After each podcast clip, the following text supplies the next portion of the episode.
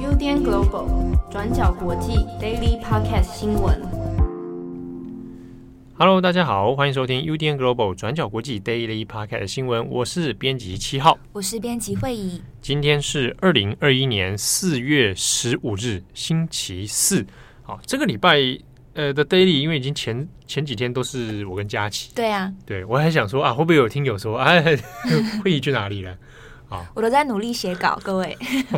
对，这个这个有时候我们的组合是有时候是随机的啦。嗯嗯。对，但随机，呃，有比较稀有的几率是正红会出现，因为大部分他这个时间他都在写二十四小时。听友的说法是，只要有重大事件，哦，他就会出，他就会出现了。对，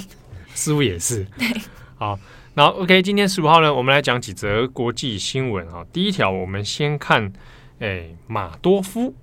马多夫这个名字，可能有的比较年轻的听友可能都会忘记哦，连我自己都差点忘记了。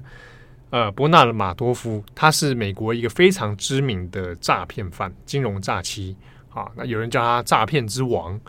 那如果大家有听过一个名词叫做庞氏骗局的话呢，马多夫是一个做庞氏骗局一个非常有名的代表性人物哦。好，那马多夫呢，他因为在二零零八年因为诈欺而被逮捕，好，那他就是设局了一个庞氏骗局，一个投资的骗局，后来被逮捕。那这个是美国金融史上最应该是金额最高的一场诈欺骗局哦。后来逮捕之后呢，判刑有期徒刑一百五十年。好，那他在美国时间呢，四月十四号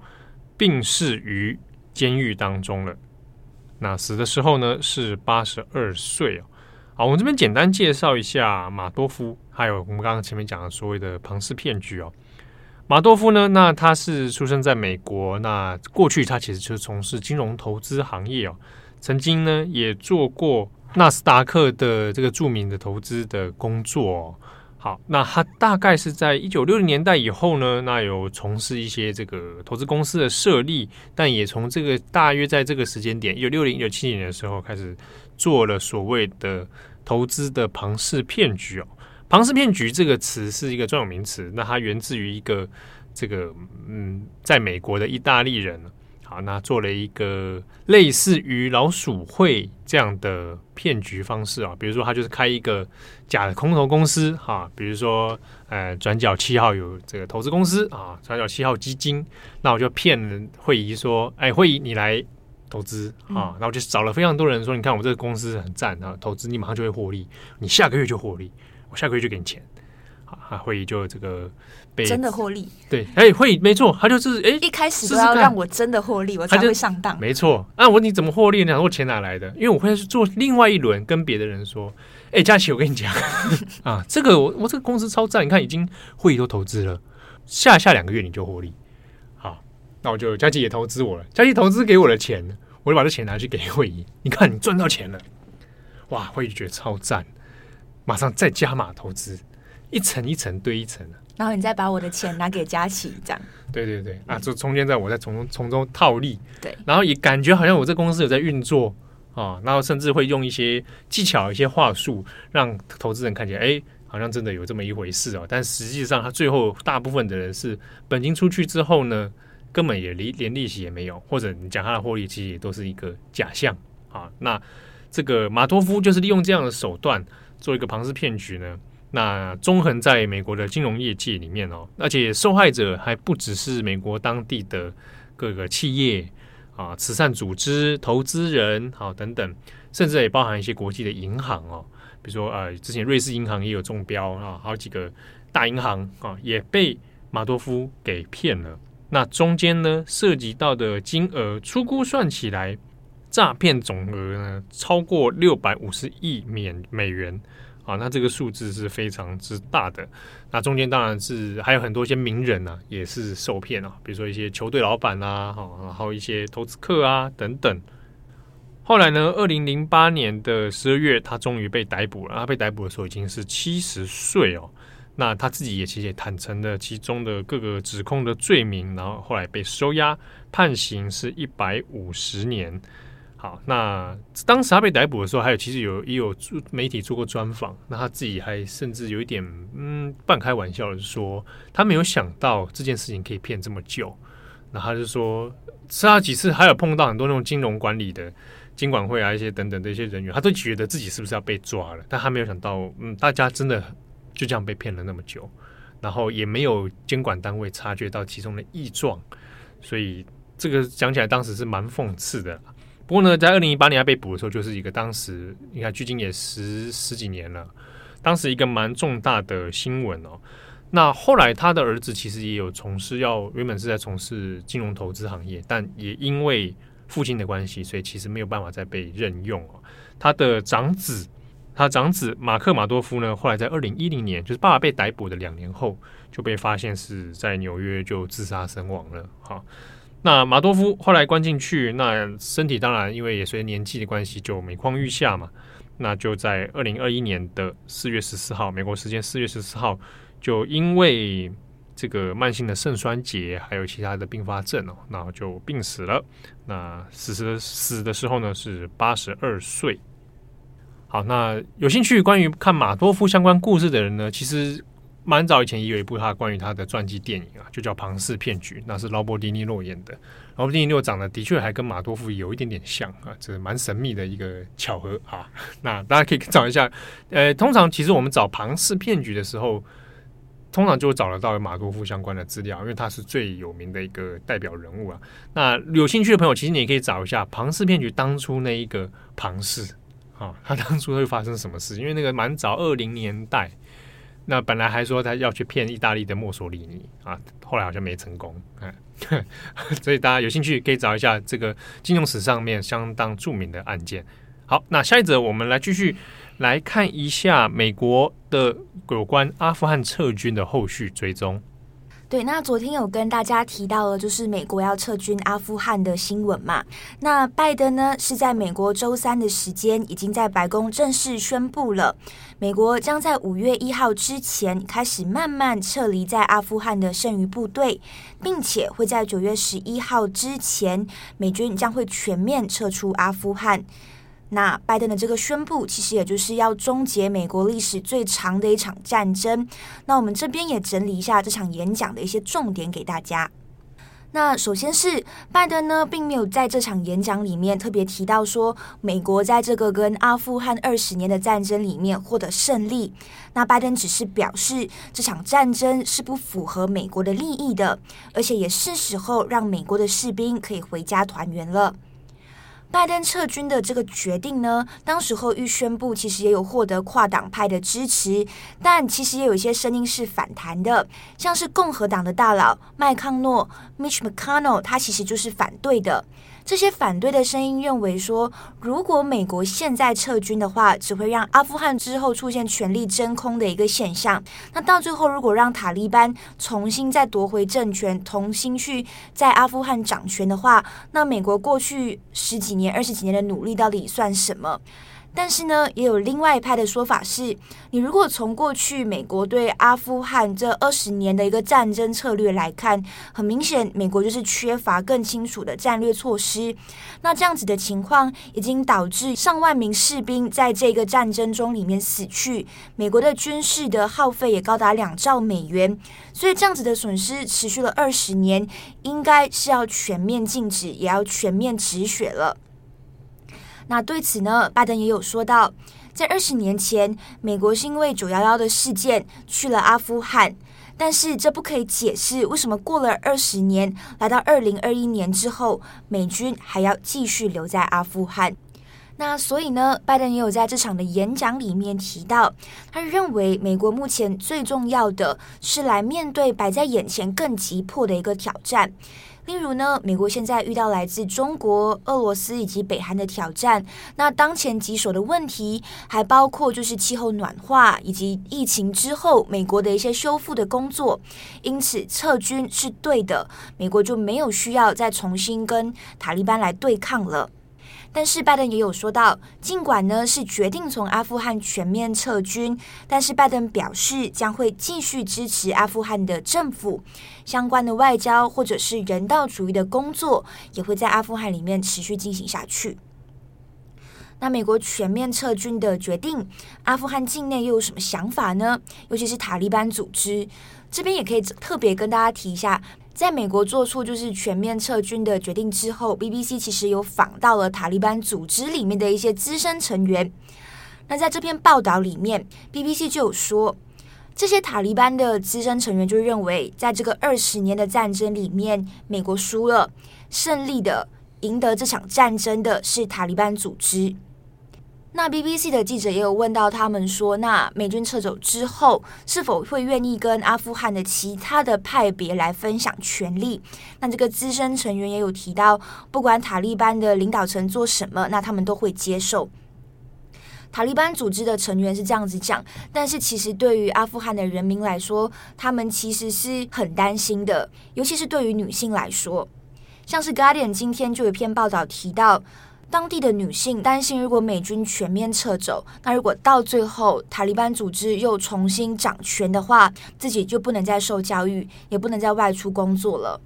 因为从过去的状况看来，塔利班在掌权阿富汗的时候，大约是在一九九零年代，当地的女性都是不被允许受教育，也是不被允许外出工作的。所以美军撤走之后，塔利班组织接下来会怎么行动？那阿富汗里面内部的一些权力或者是政治状况又会怎么洗牌？这些女性都是很担心的。尤其又是塔利班组织重新掌权之后，他们的状况是不是要重新回到跟以前一样了？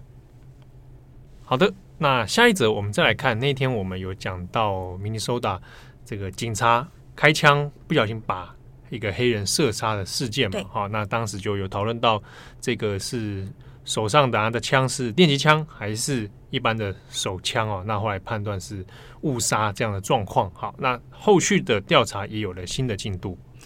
对，那这名被控误杀的警察叫做波特嘛？那他现在是已经被控二级杀人罪，已经被逮捕，而且现在是已经在监狱里面了。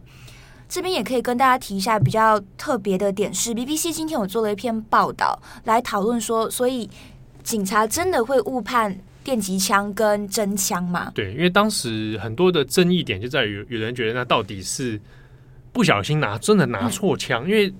一般手枪它会用颜色就区分嘛，啊、哦，黑色，然后电击枪它会做成黄色的，所以明显上如果觉得是有有区隔的话，那你怎么又会拿错啊、哦？所以很多人在争解点到底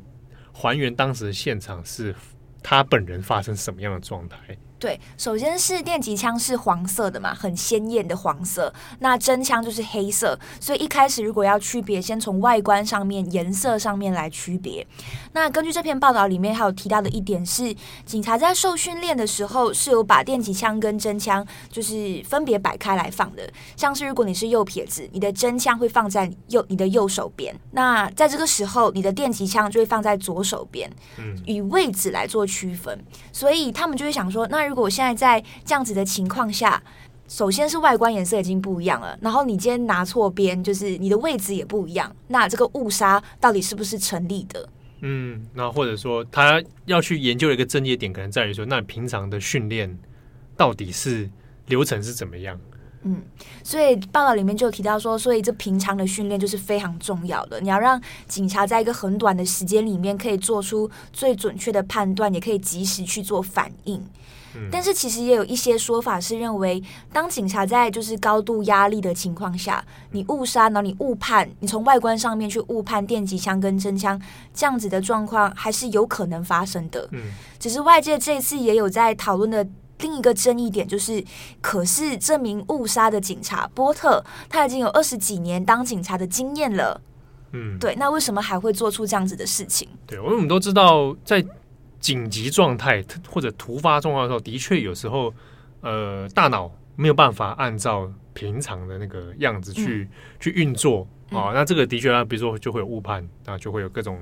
这个事情发生嘛。那只是大家会觉得，那你平日的训练就是要尽量降低这样发生误判的可能性。而且加上波特本身，因为又有二十多年的经验，而且他本身还要训练别人，对。对啊，所以才中间就也衍生出这样的各种问题。不过，因为的确在这一种特殊状况之下，它有影响的因素太多了。嗯，大家如果还记得，我们曾经做过转角国际有做过一个报道，就是也是女警察回家，美国发生嘛，回家然后看到一个黑人坐在沙发上，就把他开枪打死，他以为是黑人闯进自己家，结果发现发生是自己开错门，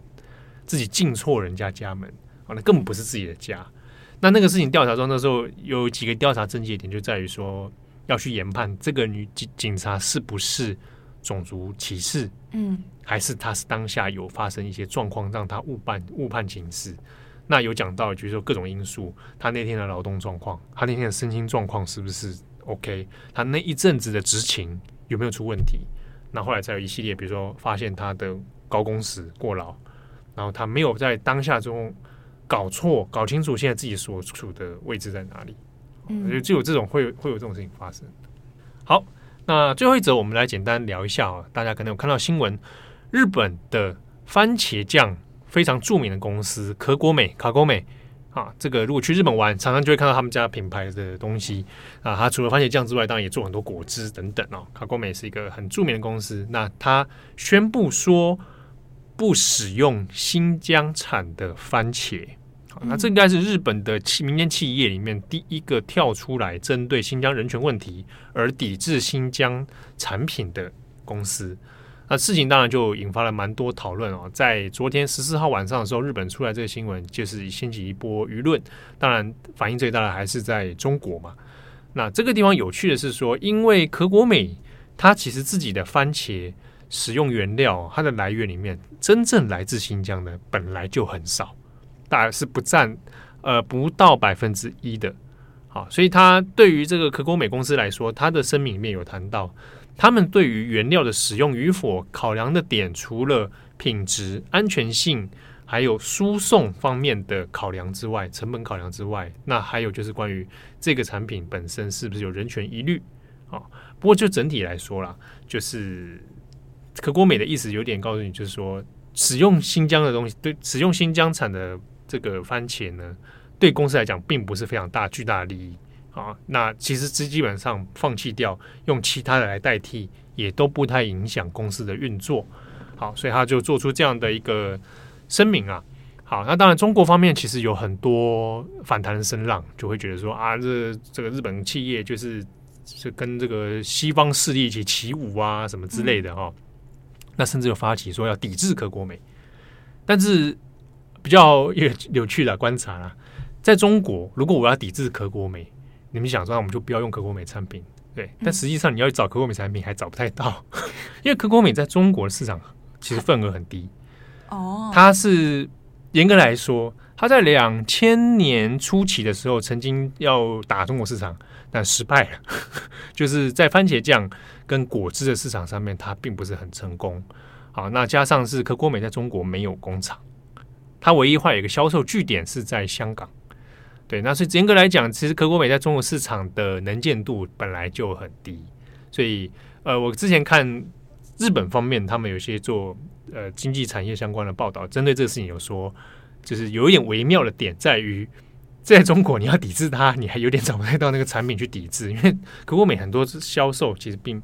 主力并不在中国，所以有人反过来讲，因为它没有这一种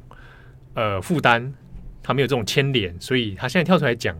这个事情，好像影响波及上不会太太严重。嗯，啊、就是他没有很依赖中国的市场。对，那可国美的销售份额，其实在日本本地它就蛮大众的啦。那也有在销往其他的国家。当然，这会不会再衍衍生出后续效应，其实值得观察。比如说，衍生出呃，有其他的公司会跟进吗？或者是连带会抵制日货啊？那以现阶段来说，还看不到这样的苗头出现啊。因为可国美新闻其实蛮有趣，是十四号晚上出来，到今天这个时候，其实已经相对淡很多了。好，那只有在中国，你有去刷一些媒体，大概会刷出一些千篇一律的文章啦，就是啊，可国美在搞事啊。那加上因为菅义伟最近要去访美，嗯，所以有人就把这事情勾在一起。然后还有加上福岛最近核电厂放那个。这个处理水嘛，所以有有人把这事情全部勾来一起，说：“哎，看日本最近就是搞一堆事情出来啊，那就比较偏向这样政治面的议论比较多了。”好的，以上是今天的国际新闻。那有更多详细的内容，以及今天我们谈到阿富汗撤军后续的一些讨论哦，也可以上网搜寻“追到国际”哦。我们今天也会有更多文字细节的报道。好，那感谢大家的收听，我是编辑七号，我是编辑会议。哎，我突然想到一件事情，怎怎样？你刚刚在说那个阿富汗那个事情，说九幺幺，对不对？对，